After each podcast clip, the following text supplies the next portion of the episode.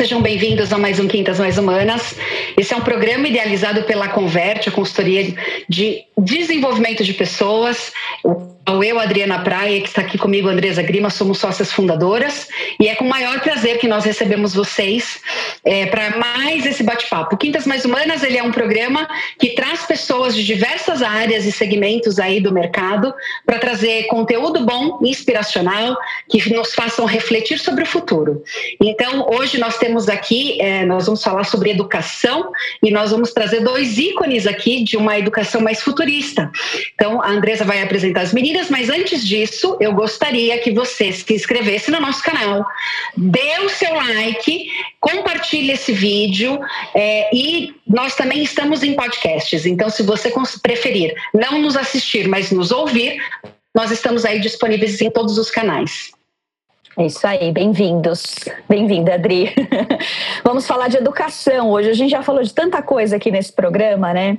É, e para começar aqui, só para aquecer, eh, levantando alguns números, vindo algumas pesquisas, foi feita uma pesquisa o ano passado, numa, num instituto de pesquisas é, focados em adesão de tecnologia e comunicação. E, e específico sobre educação, essa pesquisa foi feita em 2019 e dizia o seguinte: pelo menos 33% dos professores, educadores envolvidos nessa, nesse sistema disseram que receberam algum tipo de formação na área de tecnologia, na área de internet, mas 79% dizem que faltou um curso específico, sabe, uma formação específica para trabalhar com essa tecnologia, com esse mundo novo dentro da educação. Esse dado nos chamou a atenção, muito interessante, porque vivendo o que a gente está vivendo hoje, a pandemia que veio agora em 2020 só faz uma esquerada em tudo isso e diz: olha, vocês não têm mais tanto tempo para isso, vocês precisam fazer essa coisa assim em duas, três semanas, talvez até menos. Então a gente falou: poxa vida, esse é um, um assunto interessante para a gente trazer. Por isso, como a Adri mesmo disse, a gente trouxe duas pessoas para falar um pouco dessa educação do futuro que é tão presente. São duas empresárias do ramo de educação, elas são cofundadoras da escola Kinder Campus School, eh, uma escola bilíngue localizada na, na zona sul daqui da cidade de São Paulo, no estado de São Paulo. E elas vão trazer um pouquinho para a gente esse olhar de como, de como tudo isso impactou na, na, no negócio escola, no sistema de educação, né, na, no ensino e aprendizado dos alunos e que legado isso fica para o nosso futuro. Então, olha, sejam muito bem-vindas, Kátia e Fernanda são as nossas duas nossas convidadas. Kátia Rian, Fernanda Niari, sejam bem-vindas. Um prazer Olá. Olá. Olá. Tudo bem, meninas? Tudo ótimo. Tudo ótimo. obrigada. Maravilha. Você quer falar um pouquinho delas, Dre? Ah, eu acho que seria até interessante talvez elas contarem um pouco para nós, okay. né? Eu dei um overview aí em relação. Então se apresentem aí, meninas. É, eu acho, por favor. Pode começar, Kátia. Quem é você? Me fala. Bom, é, meu nome é Kátia Ryan. Uh, nós começamos a escola há 21 anos atrás uh, e sempre foi um sonho de vida. A Fê provavelmente vai falar isso né, da parte dela. Eu nunca tive um sonho de ter uma escola, porém a escola não só se transformou no meu sonho, como realizou muitos sonhos que eu nem sabia que eu tinha. Uh, mas eu sou mãe, eu sou esposa, eu sou empresária, eu sou a mulher de hoje em dia, gente, como qualquer outra. Uh, trabalho, é, educo os meus filhos, uh, tenho que prestar contas né, com, com a sociedade, com todo mundo, e eu trabalho especificamente na área administrativa e financeira da escola, e isso funciona desde o início. Então, é, nós temos essas funções é, bem é, definidas, mas porém a gente trabalha muito juntas. Uh, então todas as decisões a gente sempre toma essas decisões pensando na escola como um todo, nunca só do lado administrativo e financeiro, principalmente porque as decisões seriam bem diferentes se fosse só assim, mas unindo isso ao pedagógico. E eu acho que isso é o que faz da nossa sociedade uma sociedade tão boa. Uma completa a outra, é, com maneiras de pensar diferentes, maneiras de ser diferentes. É Muito bom. Seja bem-vinda, Kátia. Obrigada. Você fez. Que bom. É, eu sou Fernanda Niari, eu sou educadora, eu, eu já. Eu, o meu lado diferente da Kátia, porque eu sempre sonhei em ser educadora, em ter escola. Desde criança eu, eu brincava de escolinha e tinha esse sonho em ter uma escola ou estar na área da educação de alguma forma. E os nossos caminhos se cruzaram, essa é uma longa história que a gente pode até deixar ou contar mais para frente aí, mas enfim, se cruzaram e a gente realmente se completa. Eu acho que a nossa sociedade ela é muito perfeita por conta disso, a gente se equilibra. Então, em N aspectos, é, na, na forma é, de pensar, mas assim, o que, que, o que, que equilibra muito? Porque o nosso objetivo final é sempre o mesmo. Então, foi como a Kátia falou, assim, se as decisões fossem pautadas só na visão pedagógica, a, a, decisão seria outra, se fosse só na visão administrativa ela seria outra, mas como objetivo final ele é sempre o mesmo, meu e da Kátia, por isso que esse casamento empresarial ele dá muito certo. E isso faz com que a nossa sociedade ela seja assim muito boa, ela tem sim os seus altos e baixos, como qualquer parceria, mas no final o saldo ele é muito positivo e a gente está aí, nós estamos com 21 anos aí de estrada e bem felizes. É um, é um casamento sólido, né? Olha, eu que o diga, viu? Porque na vida pessoal, sou mãe também, tenho dois filhos, estou no meu terceiro casamento na vida pessoal, mas eu falo que o meu casamento mais duradouro e mais sólido é com a Kátia.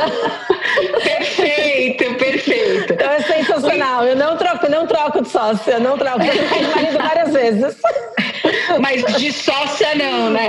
De jeito nenhum, de jeito nenhum. Muito bom. Isso se dá também porque vocês têm um propósito em comum, por mais é, diferentes que possam ser o pensamento de vocês e até a estrutura é, é, intelectual aí, vocês se complementam. E vocês têm um propósito em comum, que é desse propósito também que a gente vai falar. Eu acho que vai ficar muito claro no nosso bate-papo aqui também. É, vamos falar um pouquinho, então, já é, de tudo isso que está acontecendo, né, da educação em si, como é que vai ser? A gente viveu tantos desafios nesse período é, de, de pandemia, de isolamento, de quarentena, homeschooling, enfim. Vamos pensar daqui para frente o que, que muda, né? Quais vão ser as, as, as uh, as características dessa relação ensino e aprendizado que a gente vai ter daqui para frente, na opinião de vocês. Eu queria que a Fernanda trouxesse aqui um pouquinho já desse olhar como educadora mesmo. O que, que você acredita que quais serão essas características dessa relação ensino-aprendizado daqui para frente, Fernanda? Então, a gente, principalmente lá na Kinder Campus, né, a gente já vinha numa abordagem, numa prática, que o aluno ele estava muito como protagonista desse trabalho, né, dessa relação de aprendizagem. Então, o professor ele já não era mais o dono do saber, como vinha antigamente, que nós tínhamos o professor muito como dono do saber. O professor ele era até um gigante ali na frente do aluno, né? Ele estava na frente da sala de aula, gigante no sentido de ser é, grande em tamanho e grande em conhecimento. Então, até lá atrás, é, quando talvez nós éramos criança, talvez não, isso era, né? Nós tínhamos o professor e a Barça como duas fontes de conhecimento. Hoje não, hoje nós temos o aluno muito como investigador desse processo, como centro dessa aprendizagem e nessa troca muito grande, porque quando o aluno está dentro da sala de aula, a gente coloca o aluno como investigador, como vamos juntos aprender. Então, o aluno, é, tanto que a gente fala que a gente aprende muito quando a gente gente ensina também. Então, o aluno faz parte de todo esse processo. E aí vem agora, para esse futuro da, da educação, um processo muito híbrido. Híbrido no sentido do presencial com o remoto, híbrido no sentido do ensinar e aprender o tempo todo. Então, a gente tem os recursos digitais muito presentes. O aluno, ele é um nativo digital. Vem muito essa pergunta do professor. O professor será é, substituído pela tecnologia? Não, o professor não será substituído pela tecnologia, mas o professor que não se aperfeiçoar junto com a tecnologia, sim, ele corre um risco muito grande. Uhum. O aluno, ele é completamente, ele já nasce como um, um ser digital. O aluno, ele ensina o professor o tempo todo dentro da sala de aula com os recursos digitais. Então, ele troca muito com o professor. Mas uhum. a gente precisa estar tá o tempo todo se adaptando e na escola a gente já vinha nesse processo há muito tempo, com a tecnologia dentro da sala de aula, é, aperfeiçoando os professores, capacitando os professores em trazendo isso para a sala de aula. A gente nem imaginava tudo que fosse acontecer, mas a gente já vinha nesse preparo. E o futuro para a educação é essa troca constante entre o aluno e o professor, trazendo o aluno muito para protagonista desse trabalho, trazendo uhum. o aluno muito para atuante dentro desse trabalho. Isso Perfeito. nos faz até pensar a, a a, a, a existência de, de universidades, de facu, desse formato tradicional, né, Fernanda? De você estuda para o vestibular, né? Você faz um cursinho para entrar na melhor faculdade, pensando. E, e quando a gente fala de, de, futuro de curto prazo, não estou falando daqui duas, três décadas, né? Não. Isso não é um privilégio para os nossos netos, para os nossos não. filhos mesmo. É, será que eles vão fazer faculdade, né? Será que depende depende dessa formação? É um... Então, é uma é. incógnita. O que, que, você acha, Kátia? Você que tem esse olhar, às vezes, mais é. pragmático, né? Menos romântico da educação, apesar que você falou, olha, eu estou há tanto tempo na educação que eu é. sou uma educadora, eu só não tenho a formação. Mas não eu... tenho, mas me considero, me é, considero. Acho que pode ser até um pouco de pretensão.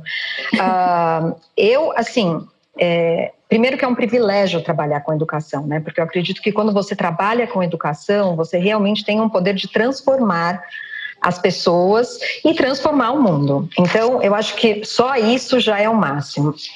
O que, que eu acho que é importante né, para essa educação do futuro e que já está tão presente aqui? A Fê acabou de falar. Antes a gente tinha essas duas fontes de conhecimento, hoje a gente tem a internet. Só isso é um mundo à parte, né?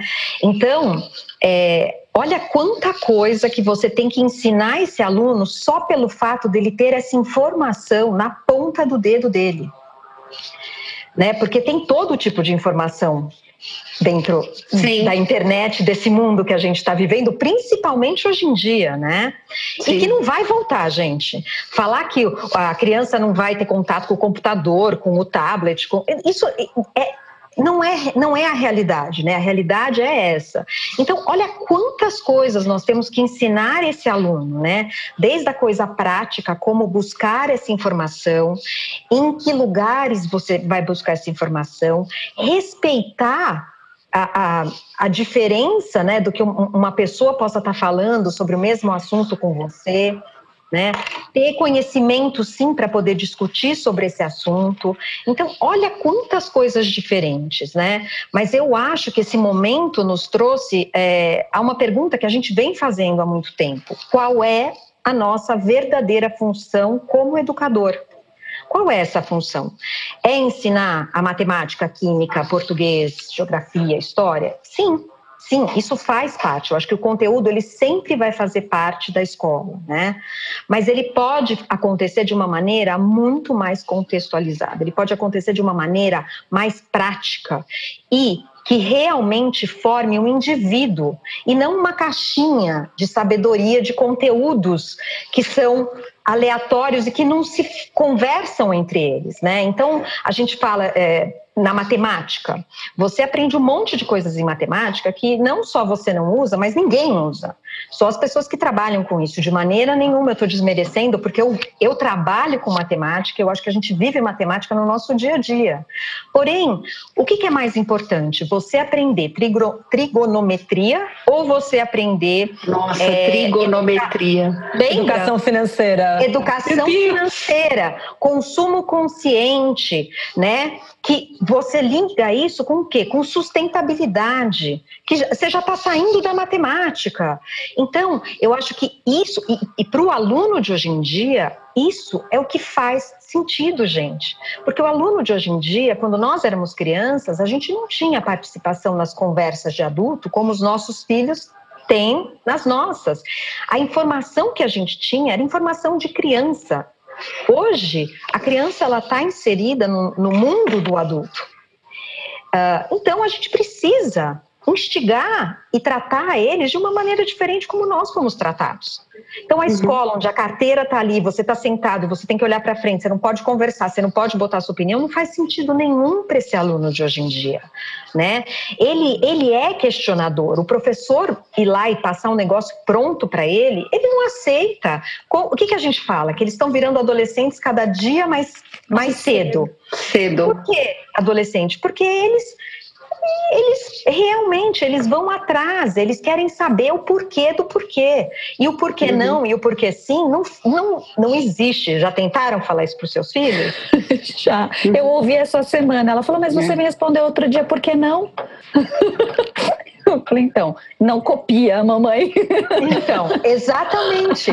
Porque para eles isso não faz sentido. Então, como é que a educação ela pode ainda ter aquela mesma cara que ela tinha há dezenas de anos atrás? A gente tem que pensar nesse indivíduo de uma maneira diferente.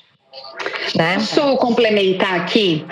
Saiu uma reportagem da Você SA é, agora nesse último mês e a, tem uma, uma reportagem que fala sobre a educação que nós vamos construir. Quem escreveu foi a pensadora e pesquisadora de futuro Lígia Zottini, que inclusive ela foi uma das nossas convidadas aqui do Quintas Mais Humanas, ela já esteve aqui conosco.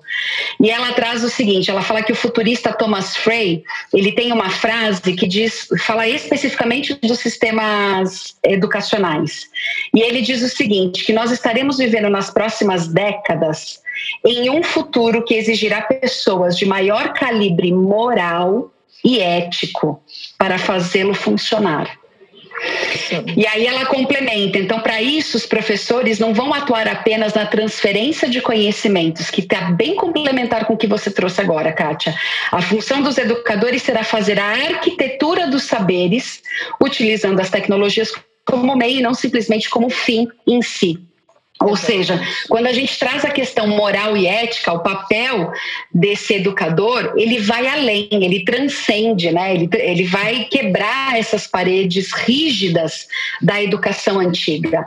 Né? E ele vai de fato trazer algo que vai mexer com o corpo, alma e mente das crianças, dos, dos jovens, enfim, deste indivíduo.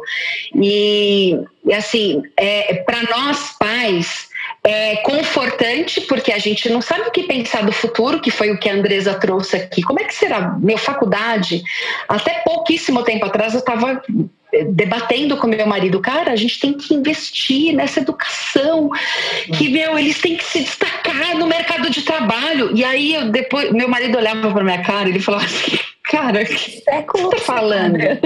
falando. Né? E de fato, que você fala, não, não dá mais E o que, que destaca hoje? Vocês estão no mercado de trabalho, gente. O que, que destaca Sim. hoje um profissional no mercado de trabalho? A instituição onde ele estudou ou o tipo de pessoa que ele é. Até pouquíssimo tempo atrás era o que estava contido no currículo dele, cara. Exatamente, Impressionante. Exatamente. E hoje é, a, a gente está ensinando fala, os né, RHs a rasgar é. o currículo para fazer entrevista e ver quem é a pessoa. Então, é, que é qual, qual delas aqui se contrata por competência? Essa? É, exatamente. A gente contrata pelo currículo e demite pelo relacionamento. É isso então, mesmo, assim, pelo comportamento. É, o, pelo comportamento. É. E o pelo comportamento. E, e assim, o futuro é, se, um, se nós temos um conselho para dar para os pais hoje em dia é, se você quer investir na educação, invista na educação do seu filho hoje. Então não pense na faculdade lá na frente, porque a gente nem sabe quais faculdades terão, como que esse peso dessa faculdade, se é o nome da faculdade ou o currículo, que peso que isso vai ter.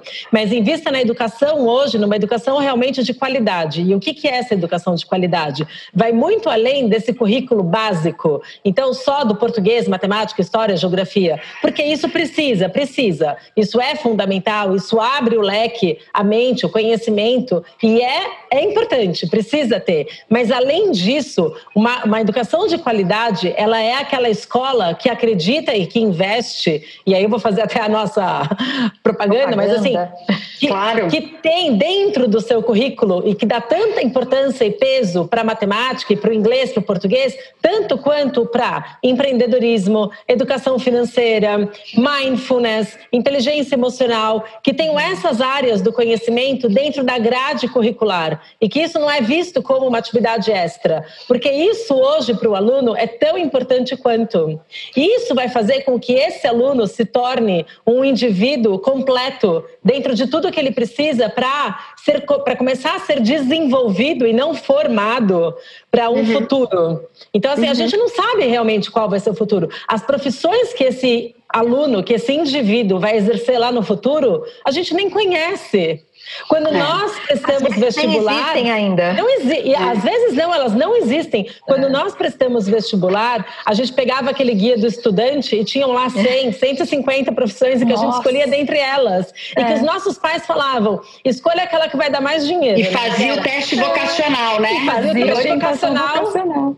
E dava entre medicina, engenharia, é, advocacia. E quem fazia, por exemplo, pedagogia, como eu fiz, eu lembro quando eu voltei para o meu colégio e fui lá e falei, né? Então, eu entrei na pedagogia. A secretária falou para mim: essa não entra no nosso índice porque isso prejudica o nosso índice. Então a gente só quer saber quem entrou em engenharia, engenharia advocacia, direito, né? medicina. Né? medicina, pedagogia vai prejudicar, não conta, prejudica você não entrou. Prejudica o índice. Agora, eu acho que você falou uma coisa interessante, se você puder dar um conselho para os pais, né? Eu achei o máximo. Eu, eu diria o seguinte: olhe, todo pai, ou pelo menos a maioria deles, todos os pais, a maioria deles está no mercado de trabalho seja como empreendedor, seja como funcionário, de alguma forma ele tem uma atividade profissional. Eu digo a maioria, porque tem aqueles que optaram Você não está tá buscando, não. né? Você não está Exatamente. Mercado, tá buscando. De alguma forma tá. Pensem nos funcionários que trabalham com você. Pensem Exatamente. nas pessoas que estão na empresa. Sabe aquelas dificuldades que você sempre tem? É, é esse olhar, cara. O que, que eu faço para gerar um profissional melhor para o líder dele do futuro? Deixa eu ser bacana é. com o líder do futuro do meu filho. Exatamente. É. Mas isso, ah, é, você falou uma questão que é esse professor ele tem que ser formado para isso, gente. Porque o professor é, não foi formado para isso. Não tá? mesmo. Nenhuma escola de pedagogia e nem as próprias escolas, depois que eles entram no mercado de trabalho, porque eu acredito muito que você aprende na prática, é, é. elas não deixam o professor praticar isso. É, e elas não incentivam. Por quê? Porque é muito mais fácil você conduzir aquelas pessoas. Seguir uma grade, tá. seguir uma grade. Exatamente. Então, assim, eu tenho a aula 1 do dia 1, que ela vai do, da página 5 à página 10, e você tem que cumprir isso e você vai passar isso para a coordenação. Então, lá na escola, uma das coisas que a gente mais acredita é: não adianta ter toda essa filosofia se a gente não começa por quem realmente vai fazer isso acontecer dentro da sala de aula. até me arrepia, porque isso é, é, é é realmente o foco de tudo.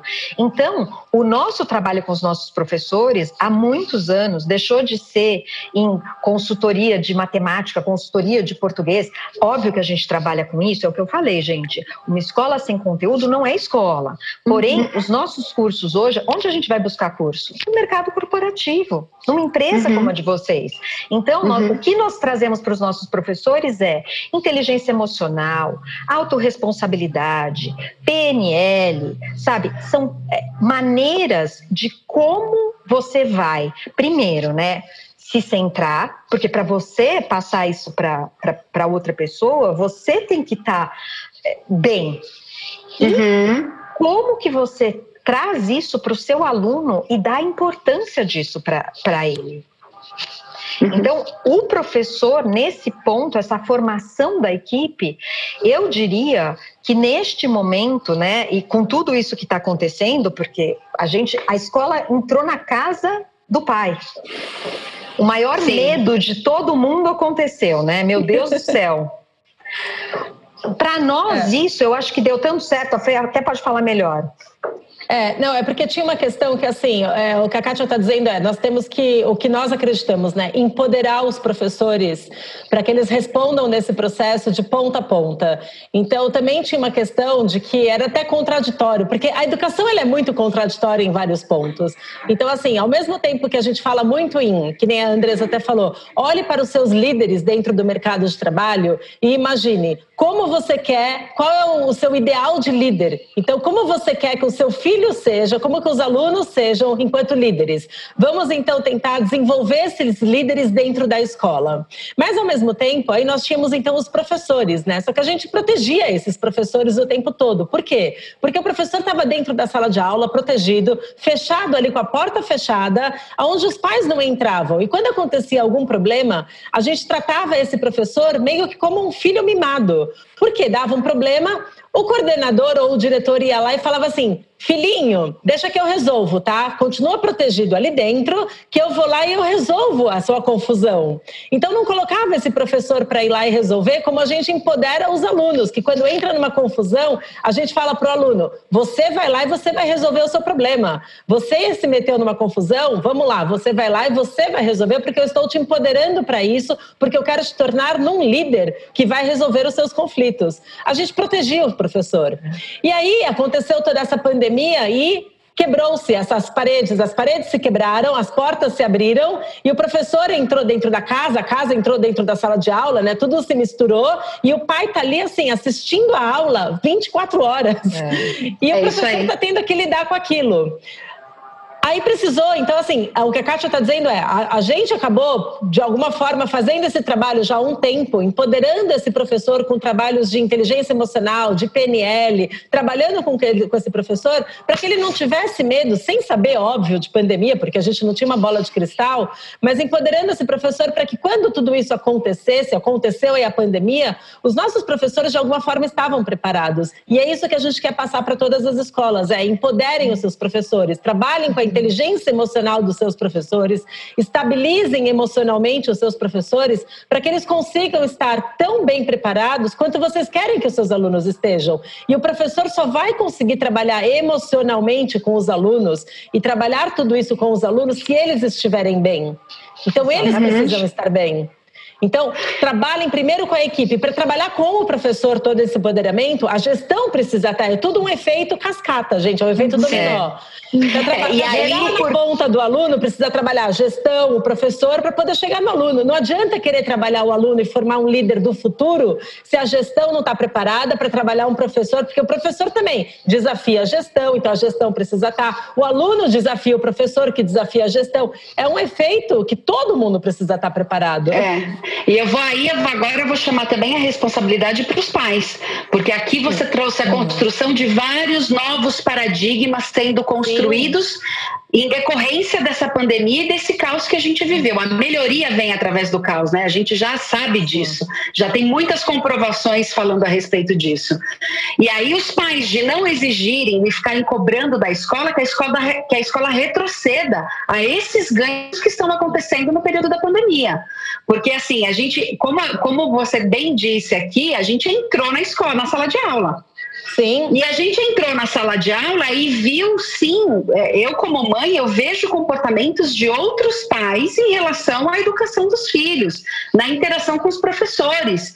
Né? A gente fala, ah, a gente nunca veio, vieram vários memes né, nesse período, a gente nunca deu tanto valor ao professor. Agora a gente manda um monte de coisa para o professor, que o professor é um santo, tem um lugar no céu. Cara, não é isso. Não é só isso, né? Tem sim o seu, sempre teve o valor, pode ser que a gente de fato, nós estávamos muito distantes disso, porque essas paredes elas estavam muito firmes, né? A gente não entrava na sala de aula. A gente não sabia o que, que de fato acontecia. E agora está tudo junto e misturado. E a gente está tendo vários ganhos com isso. Só que eu percebo muitos pais ainda cobrando das instituições, das escolas, que elas sejam ainda cartesianas, que elas sejam ainda, sabe, tenha toda aquela metodologia, não estão abertos a construir junto, a cocriar isso, né? Essa nova educação, esse novo método de educação. Quando vocês trouxeram aqui a, poxa, precisa ter o básico, matemática, portuguesa, lá, lá. cara, até precisa, mas também trazer, sendo trazido de uma forma diferente, porque da mesma Com forma certeza. não é legal. Eu não vou usar isso, os meus filhos não vão usar isso. Tem, tem uma outra coisa que minha filha falou, mãe, para que, que eu vou usar isso? Eu olho bem para a cara dela, eu falei, não, não vou. Eu falei, filha, para passar de ano. É. E é a verdade. É, eu não vou mentir para ela, porque ela não vai usar isso no futuro. Mas se é, é, é estimulante? Não, não é. Vamos fazer agora. A gente está construindo um futuro, né? Então eu tenho que estimular de outra forma. É interessante você falar isso, Dri, porque a gente tenta é, trazer a escola para o passado, né? Mas e o conteúdo? E acho que esse momento de pandemia trouxe essa preocupação mais, mais evidente do tipo, mas, mas a gente vai ter muita perda de conteúdo, gente. Essas crianças vão, olha, elas estão em fase de alfabetização. Como ela vai aprender divisão à distância, que é um pensamento tão abstrato, tão complexo? Não é assim, a gente. Mas e o conteúdo? A nossa preocupação como pais, eu estou falando a minha também, estou me colocando nesse meio, porque também foi um momento novo para todo mundo, e eu acho que isso a gente conseguiu fazer essa ressignificação logo no começo, mas era assim: vamos perder conteúdo. Peraí, gente, isso é o mais importante nesse momento? É isso mesmo que a gente não é verdade? Será que a gente não tem outras? Não, e se você, se a gente conseguir colocar na balança, né? Tudo que, não só as crianças, gente, a humanidade aprendeu com isso que está acontecendo, é, o conteúdo se torna uma coisa tão pequena, tão é. pequena, é. né? Porque o aluno que não está mais dentro da sala de aula, ele tem, olha quanta coisa ele teve que desenvolver para conseguir participar da aula, né? A atenção que na sala de aula o professor pode chamar, em casa ele tem, ele tem que dispor disso né? Ah, uhum. o, o, fato de esperar para falar, que na, na escola já acontece, só que aqui é muito mais fácil, porque lá o professor pode Aqui não, e no começo, que era tudo super diferente, que a gente não sabia como ficar é, dando mute e ou até para o próprio professor. O professor teve que aprender que ele tem que pedir para as crianças estarem lá, porque elas são crianças, gente, eles desafiam a gente o tempo todo. Então o cara ligava, saía e ia dormir. e não estava ali.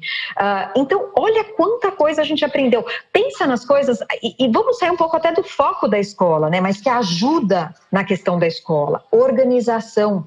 Você tem que se organizar é, porque na escola já vem tudo pronto, a sua carteira está lá, sim. o livro está lá. Em casa, não. Você tem que se organizar, seja, é, ou eu tenho que estar perto de uma tomada, ou o meu computador tem que estar carregado para eu poder ter aula no dia seguinte. Então, uma coisa uhum. básica, básica. É, uh, é. E, e, e isso é tão maior. E a outra coisa, né, Fê, que também, durante todo esse tempo que a gente falou, o tempo todo, para pais, colaboradores e para alunos. Tem que cuidar da saúde emocional nesse momento que nós estamos passando, gente. Porque a verdade é, o que nós somos fora vem de dentro.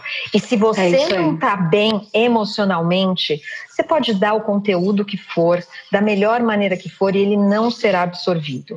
Então, esse equilíbrio, né, essa. É, é, esse cuidado com você nesse momento é muito importante.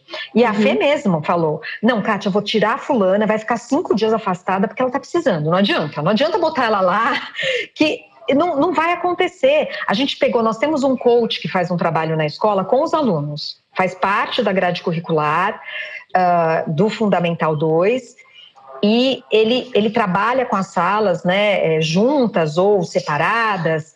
Uh, e a gente pegou esse coach para trabalhar com gente da equipe. Uhum. Nos ajude a ajudar essa pessoa para que ela fique bem e consiga é, desempenhar o que ela precisa desempenhar. E olha como é, foi é... difícil isso para todo mundo, né? Difícil para a mãe em casa com filho pequeno, trabalho acontecendo, difícil para esse professor que de um dia para o outro ele teve que simplesmente se reinventar e fazer o que ele já fazia há muito tempo com propriedade de uma maneira totalmente diferente, não sabendo se ia dar certo. Uhum. Né? Então, é, esse emocional, esse cuidado com o emocional e essa nutrição que a gente tem que ter né, para realmente para os aspectos é, socioemocionais do indivíduo são fundamentais para formar essa pessoa. É, e é isso eu, aí. O, o, ganho né, que, que uma escola tem quando ela realmente incorpora isso no dia a dia dela é gigantesco. É gigantesco.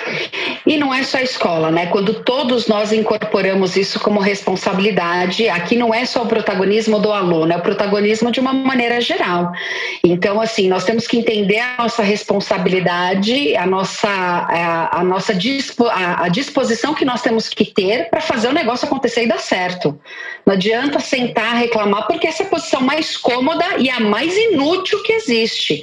né? Então, assim, o que, que eu posso fazer efetivamente para fazer esse negócio dar certo? Então, quando você fala de organização, cara, tá bom, meu filho, é assim, ah, meu filho do meio, ele é menino, né? Eu tenho, eu tenho três filhos.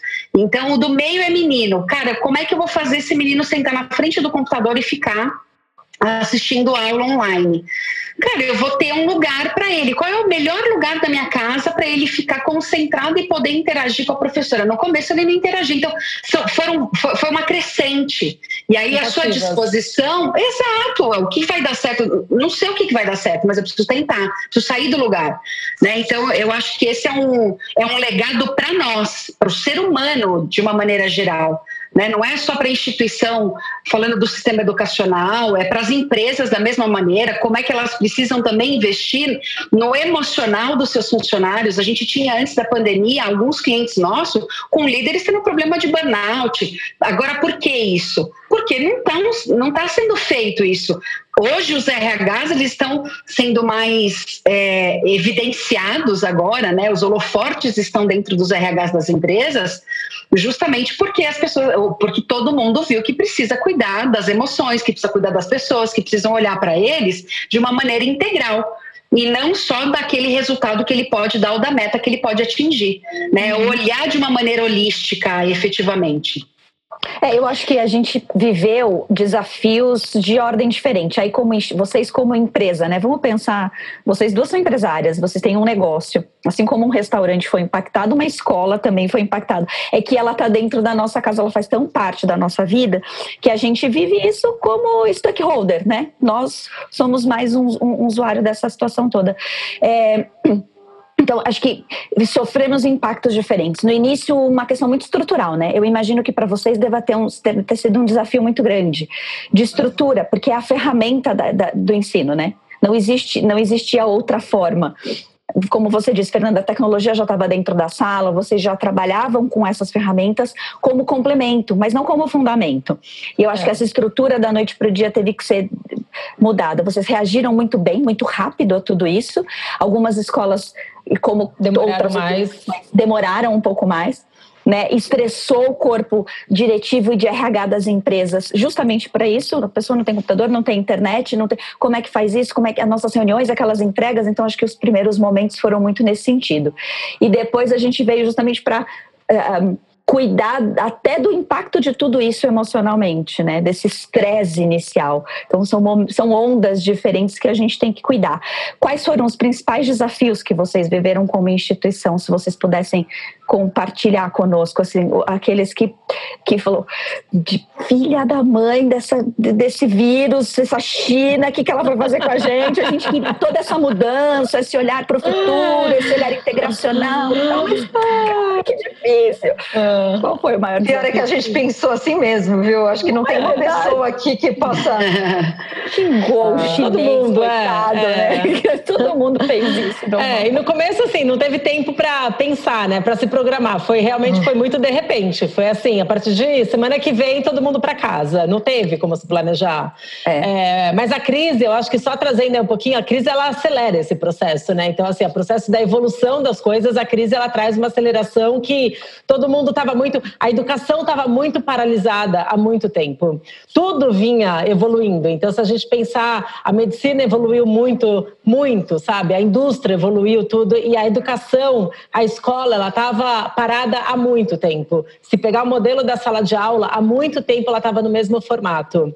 E a, a pandemia ela veio para dar uma acelerada. De repente, a tecnologia entrou na educação de uma forma que há muito tempo se sonhava com que isso acontecesse e parece que vinha uma resistência muito grande, até pelos professores, por, por todo mundo, eu acho, sabe? É, como é que vai ser? Será que vai dar certo? Tal. E de repente isso aconteceu. Para gente, os impactos, assim, eu acho que o que foi mais difícil, com certeza a educação infantil está sendo ainda muito difícil. Trabalhar com a educação infantil ainda é muito difícil, porque as crianças são muito pequenas. Chegar com a, mesmo com o ensino híbrido, com toda a tecnologia, mas chegar com a proposta toda na educação infantil é muito difícil. Né, Kátia? Acho que você pode me ajudar Olha, a completar isso. É. Assim, é... os desafios foram inúmeros, gente. a gente coisa, pode falar de coisas bem concretas. Então, por exemplo, a evasão. A evasão foi. Não, nós perdemos infantil. mais de 40 alunos. Uma escola de 200 e poucos alunos. você, né, é um impacto muito grande. É óbvio que nós tivemos as medidas governamentais, nós estamos numa área que nós temos um contrato com os pais e os pais não podem ficar sem a educação, os alunos não podem ficar sem a educação. Então, eu diria que não foi nem o setor mais impactado.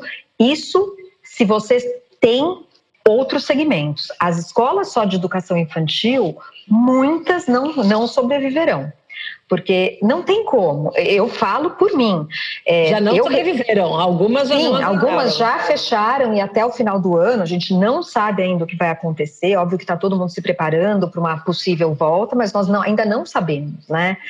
Mas é, o, o impacto econômico foi gigante, é, o, o impacto é, emocional também foi muito grande. Eu ia falar, o segundo Mas, foi emocional. No começo, é. É, emocional tanto com, com a equipe, com pais. É. e com, você, com a gente mesmo, gente. O medo, né? Eu acho que isso trouxe pra gente esse sentimento. A incerteza. Que... Trabalhar Exatamente. com a incerteza foi, foi muito complicado. Tá sendo ainda, né? E a é. vulnerabilidade né? Porque, uhum. é, assim, o, o, a gente vinha num, num, ritmo e num caminho de que, óbvio que a gente sabe, nós sabemos que nós somos humanos imortais, porém, isso não, no dia a dia, pessoas da nossa idade, isso não, não te afeta, né? Agora, isso veio e falou assim, pô, peraí, é, Olha quanta gente está morrendo, eu posso pegar isso. Isso não escolhe.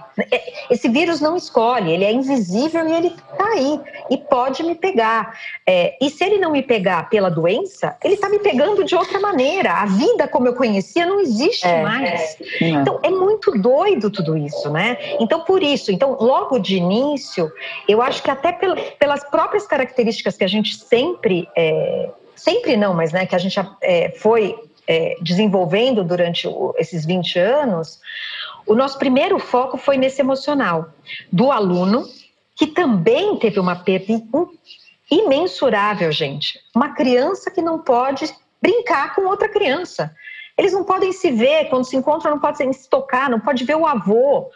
É, então, assim, primeira coisa foi com o aluno, depois com os nossos funcionários e com os pais, com os nossos clientes porque eles também tinham que estar bem. E, e, quando vinha a conversa, né, que ia para o lado mais racional, então o pai de um aluno de dois, três anos que chega para mim e fala assim: não, eu vou cancelar. Eu não tenho nem o que falar. Olha que eu sou uma pessoa que tem muitos argumentos para muita coisa. não, você, eu entendo, eu entendo. Eu falei, Sim. eu nunca pensei que eu fosse falar isso para um, um pai, mas eu te entendo. E eu não sei se eu tivesse no seu lugar, se eu não estaria fazendo a mesma coisa. Hoje eu falo, eu estaria fazendo provavelmente isso, porque é o que faz sentido nesse momento, né? Uma criança dessa faixa etária, a, a absorção dela é, perante as aulas online é muito diferente do que a dos alunos mais velhos.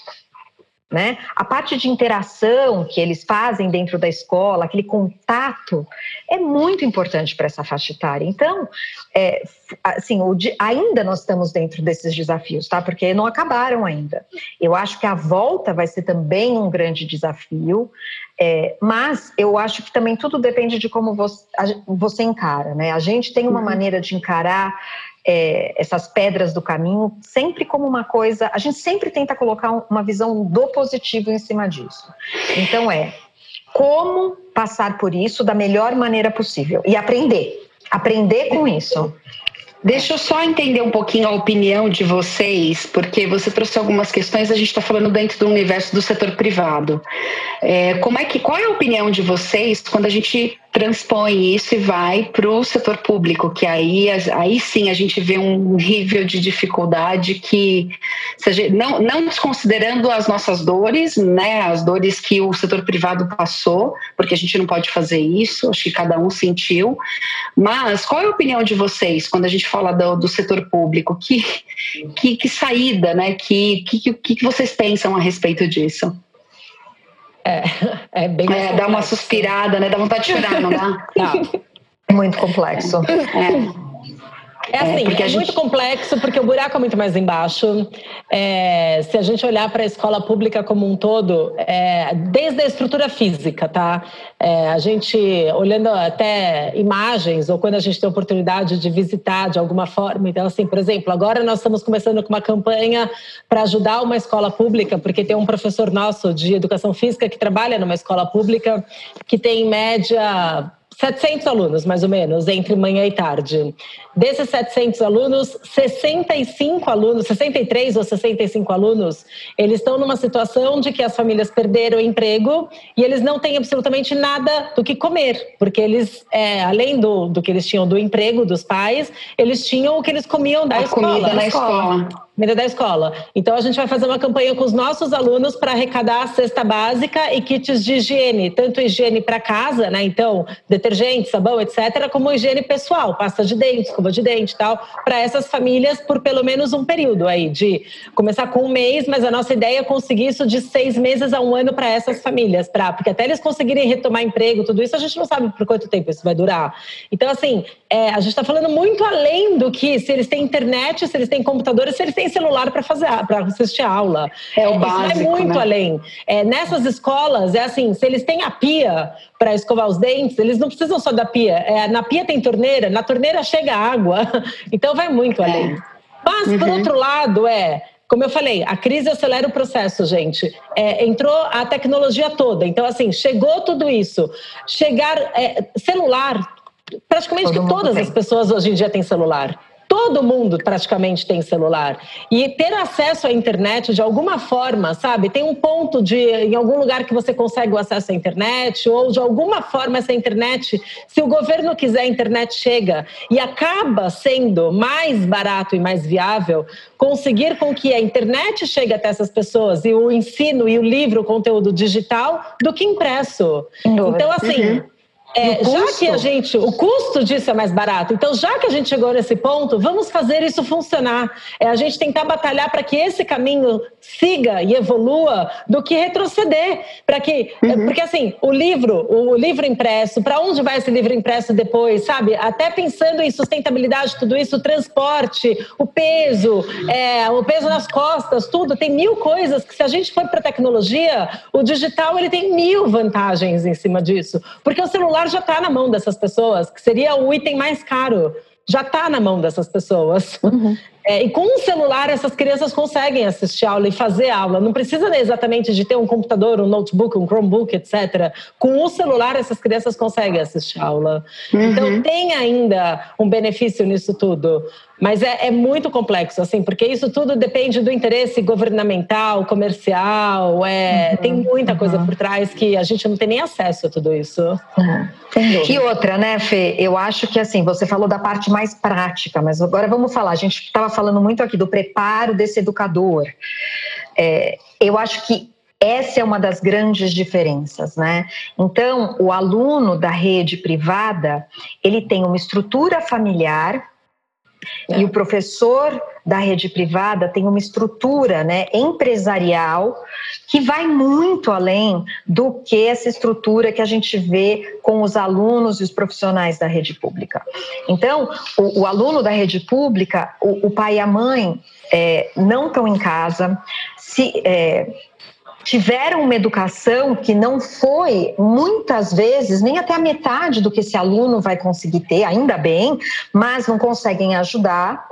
Esse aluno, por questões financeiras, acaba tendo que sair, sai, sai da escola para trabalhar e ajudar financeiramente em casa, né? E aí, então você já, esse aluno já vai para a escola com uma deficiência, né, e uma diferença muito grande do que os nossos filhos, gente, uhum, né, uhum. que foram dormir no horário, acordaram, tem o quarto deles ou dormem com um irmão, não dormem em sete, oito dentro do mesmo ambiente. Então, assim, uhum. são diferenças que são tão gritantes que é. fazer uma comparação é praticamente impossível, impossível. E aí, uhum. quando a gente uhum. chega na parte do profissional da escola pública, a gente praticamente cai eh, na mesma premissa ali, porque eles também, eles, eles não são apoiados. Né? Uhum. Muitas vezes eles não têm o recurso necessário, eles até têm a boa vontade, mas eles não têm os recursos necessários, eles não têm o conhecimento. E às vezes não tem o apoio, não tem um apoio nem, nem incentivo de, olha, eu tenho, eu tenho o desejo de fazer diferente, mas ele não pode. Ele é tolhido disso. Com pelos pró- às, às vezes até pelos próprios diretores das escolas. Ah, né? Porque não tem isso. Eu tenho amigos que são professores da, da, da, rede pública e você vê assim o nível intelectual desse profissional. Ele, a pessoa investe na carreira dela, mas ela muitas vezes ela não pode exercer é, porque a própria diretoria da escola não permite isso que ela faça diferente. É. Porque é o que a Fernanda falou, né? A gente depende de uma teia que vai muito além do livro, do caderno, da pia. Você tem questões políticas por trás, você tem interesses. É. é então, assim, Exato. é muito, é muito complexo. E eu acredito ser um dos fatores é, é, que mais prejudicam o nosso país. O Brasil uhum. é um país de uma cultura riquíssima, com uma falta de cultura imensa. Uhum. É, é uma coisa que é tão, né? É, é, contraditório de novo. É contraditório. É, exa exatamente. É. E, e, a única maneira que a gente tem de mudar é, qualquer coisa é com educação. E eu não estou falando de novo da educação formal, não. Estou falando da educação de base, sabe, de uhum. core. Uhum. Uhum. E, Perfeito. E isso na educação pública, eu vejo que existem soluções, eu tenho milhões de ideias. Ah, como a Fernanda falou, eu acho que a tecnologia vai ajudar muito é, não nesse momento, porque ninguém estava preparado para isso, mas ela pode ajudar muito com a educação pública. Sem dúvida. Né? Mas precisa mas... ter o interesse de educar essas pessoas, né? Dessas pessoas terem mais conhecimento, terem mais Exato. questionamento, delas poderem, né, ir atrás dos interesses também. É, porque quando, quando não tem, é mais fácil de você é mais fácil dominar. controlar. Sem dúvida. É, exatamente. Isso daria outro programa, né? Ai. Sem dúvida, gente, sem dúvida. Bom, vamos para nossa pergunta final, então, é, já que é. vocês estão falando desse. Vocês trouxeram né, o Brasil aí, essas peculiaridades do nosso país. O que, que vocês acreditam que é, que seja ter uma educação mais humana, na opinião de vocês? Pode começar. Bom, Kátia, você já estava engatada aí, pode responder para a gente, depois a Fê responde. Olha, o que é ter uma educação mais humana? É focar no indivíduo, né? Eu acho que o próprio nome diz isso. É focar no indivíduo, muito mais do que focar no conteúdo, né, e, e naquilo que ele está aprendendo. É como ele está aprendendo, como ele vai usar isso e que tipo de é, que tipo de pessoa ele vai ser, como que essa pessoa vai contribuir para a nossa sociedade, seja com conhecimento técnico dele ou seja com as questões éticas e morais, que tipo de pessoa que nós estamos formando. Eu acho que, para mim, isso é uma educação mais humana. Maravilha. É. E para você, Fernanda? Eu acho que é bem isso, assim, é olhar para o indivíduo como único. É, a gente tem falado muito também sobre inclusão, né? Então, foi algo que a gente até nem conversou aqui, mas assim, é, falar sobre inclusão, ai, as escolas precisam ter alunos de inclusão. Todos os alunos são alunos de inclusão. Todo mundo tem alguma necessidade especial, todo mundo tem alguma característica especial. Então é muito também, sabe, é, é papo até para uma outra conversa falar sobre inclusão, porque isso é ter uma, é, uma educação mais humana. Você ter uma educação humana é quando você olha para cada aluno com a sua particularidade, você olhar para esse aluno com uma individualidade. Então isso é uma educação humana. É você, e ao mesmo tempo falou, como todos iguais, né? Exatamente, como todos iguais, porque todos são humanos, todos têm as suas características, todos têm as suas particularidades, mas todos são humanos. Então, todos são únicos, todos são iguais e todos são diferentes ao mesmo tempo. Isso uhum. é uma educação humana. É, a gente falou lá no começo, né? Nós não formamos alunos porque nós não colocamos numa esteira, numa produção em série, mas nós temos sim dentro ali de uma mini sociedade, que a escola é uma sociedade. Trabalhamos com indivíduos, então eles são todos iguais, porque são todos indivíduos, são todos seres humanos, mas cada um tem a sua particularidade. Precisa ter esse olhar muito específico. Isso é uma E esse respeito, né, Fê? O respeito, o respeito é por essas particularidades. Exatamente. E o respeito dos dois lados. É o respeito do pai para a criança, para a família, para o professor, para edu a educação, para o próximo.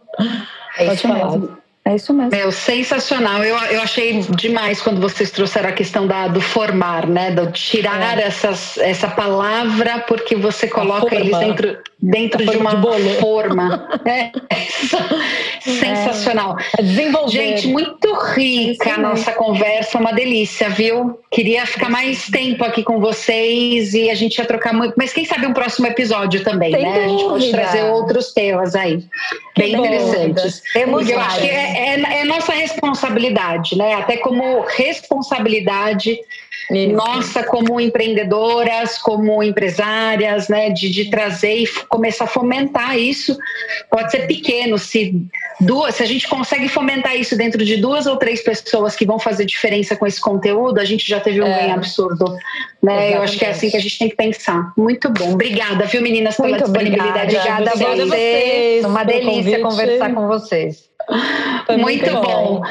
A gente se encontra numa próxima, com certeza. Bom, a gente tem aí, vamos já, vamos dar um chorinho aqui já, Vamos gente fazer um spoiler, vamos. Vamos, a gente vai é... ter um é. spoiler aqui com essas duas feras, que a gente vai fazer um Quintas Mais Humaninhas específico com é, elas. Exatamente. Trazendo aí... É, a gente foi além falar, das, das, das, ampliamos o Quintas Mais Humaninhas também rompemos essas paredes e fomos, inclusive, é, é, junto a campus, construir um novo episódio para o Quintas Mais Humaninhas, em que os próprios alunos podem participar dessa conversa toda crítica, desse momento em que a gente faz as pessoas pensarem. E a iniciativa de vocês em fazer os alunos pensarem está super coerente com o que a gente conversou aqui. Então, acho que o Quintas Mais Humaninhas é uma prova de que tudo que vocês falaram aqui é verdade e vocês realmente acreditam e praticam. Então, vem coisa boa aí. Logo, logo. Isso, exatamente. Muito bom. Bem. Obrigada, viu, meninas? Obrigada. Super beijo, um abraço Obrigada. bem forte. Obrigada pela participação. Obrigada. Obrigada. Bom, pessoal, muito obrigada pela participação de vocês aqui até o final. Foi um papo enriquecedor, cheio de coisas para nós pensarmos como pais, como seres humanos, e com certeza terá mais pano para manga aí com essa dupla, porque falar de educação eu acredito que é um dos maiores desafios, mas é um dos papos mais importantes que nós deveríamos investir mais tempo principalmente pensando na nossa sociedade. Então, muito obrigada por terem ficado até o final. Muito bem. Adorei quando elas falaram sobre isso, que a escola é um lugar de transformação, né, Adri? Acho que isso tem tudo a ver isso. com o nosso objetivo como converte. Então, a gente com certeza vai falar mais disso e vai trazer mais pessoas, mais convidados para conversar com a gente sobre isso. Então, aguarde. Inclusive, se inscreva no nosso canal, clica aí no sininho, porque quando entrar esses vídeos novos você vai ser informado. Escute a gente em podcast, se você prefere nos ouvir. É, estamos nas principais plataformas aí de podcast. Nos, nos procure, que com certeza sempre vai ter coisa boa para ouvir. Então, até a próxima. Muito obrigada. Obrigada, Adri. Obrigada a você também. Quinta. Ou Beijo para todos. Tudo mais, né? tchau, até a próxima. Até mais. Tchau, tchau.